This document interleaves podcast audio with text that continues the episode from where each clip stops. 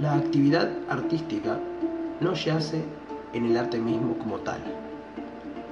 Penetra en un mundo más profundo, en el que todas las formas de arte, de cosas experimentadas interiormente, fluyen juntas, y en el que la armonía del alma y del cosmos en la nada tienen su resultado en la realidad.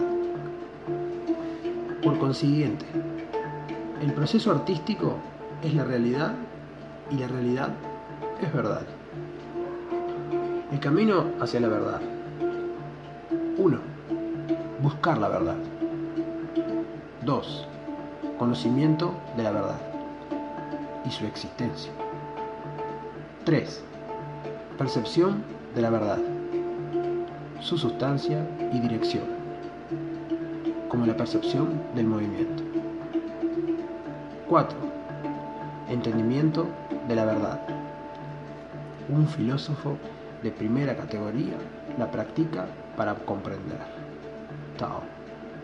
No hay que dividirla, sino verla en su totalidad. Krishnamurti. 5. Experiencia de la verdad. 6. Dominio de la verdad. 7. Olvido de la verdad. 8. Olvido del portador de la verdad. 9. Vuelta a la fuente primigenia en donde la verdad tiene sus raíces. 10. Reposo en la nada. Shit Kundo. Por razón de seguridad, el vivir ilimitado se convierte en algo muerto, un modelo escogido que limita. Para comprender el Shit Kundo hay que desembarazarse de todos los ideales, modelos, estilos. De hecho, hay que desembarazarse incluso de los conceptos de lo que es o no es el ideal en Chit Kundo. ¿Se puede contemplar una situación sin nombrarla? Nombrarla, describirla, provoca pánico. Desde luego, es difícil contemplar la situación simplemente. Nuestras mentes son muy complejas y es sencillo enseñarle a alguien a ser diestro, pero es difícil enseñarle su propia actitud. El Jeet Do favorece la forma, sin forma, de modo que asume todas las formas. Y ya que el Jeet Kune Do no tiene estilo, puede adaptarse a todos los estilos. Como resultado, el Jeet Kune Do utiliza todos los caminos y no está limitado por ninguno. Por consiguiente, usa todas las técnicas o medios que sirven a su fin. Acércate al Jeet con idea de dominar la voluntad. Olvídate de posibles victorias y derrotas. Olvídate de orgullos y de dolor. Deja que tu rival roce tu piel y tú aplastarás su carne. Deja que aplaste tu carne y tú romperás sus huesos. Deja que rompa tus huesos y tú tomarás su vida. No te preocupe el salir a salvo. Pon tu vida por delante de él. El gran error es anticipar el resultado del encuentro. No se debe estar pensando si termina en victoria o en derrota. Deja que la naturaleza siga su curso y tus herramientas golpearán en el momento exacto. El Jeet Kune Do nos enseña a no mirar hacia atrás una vez que el curso ya está decidido. Trata indiferentemente a la vida y a la muerte. El Jeet Kune Do evita lo superficial, penetra en lo complejo, entra en el corazón del problema y señala los factores clave. El Jeet Kune Do no golpea a ciegas, no toma caminos sinuosos, sigue una línea recta hacia el objetivo. La simplicidad es la distancia más corta entre dos puntos. El arte Kune Do es simplemente simplificar. Es el ser uno.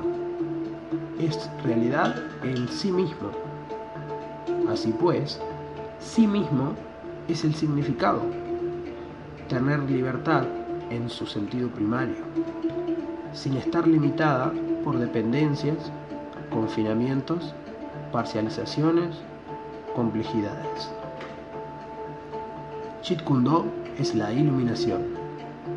Es un modo de vida, un movimiento hacia el poder de la voluntad y el control. Mediante él se debe llegar a la iluminación por la intuición.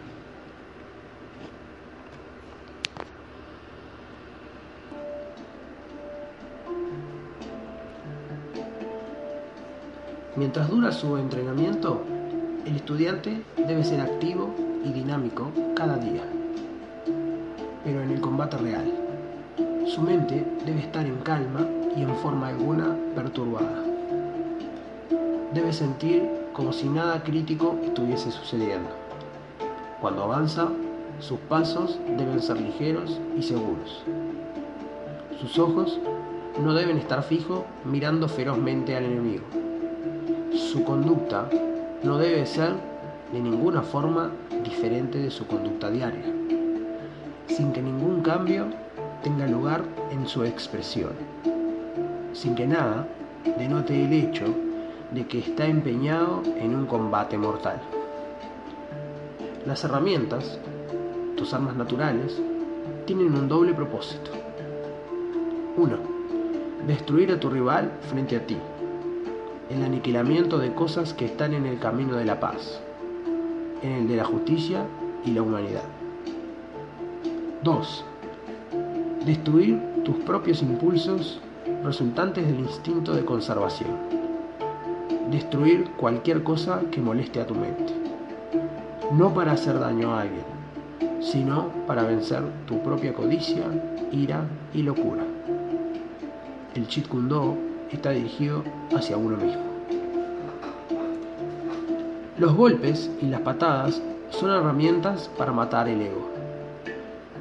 Las herramientas representan la fuerza de la direccionalidad intuitiva o instintiva, lo cual, a diferencia del intelecto o del ego complicado, no divide a uno mismo, bloqueando su propia libertad. Las herramientas se mueven hacia adelante, sin mirar hacia atrás y hacia los lados. A causa de la pureza del corazón y del vacío en la mente inherente en el hombre, sus herramientas participan de estas cualidades y juegan su papel con el máximo grado de libertad. Las herramientas son como símbolos del espíritu invisible, manteniendo la mente, el cuerpo y los miembros en actividad total. La ausencia de técnica estereotipada como sustancia significa ser total y libre.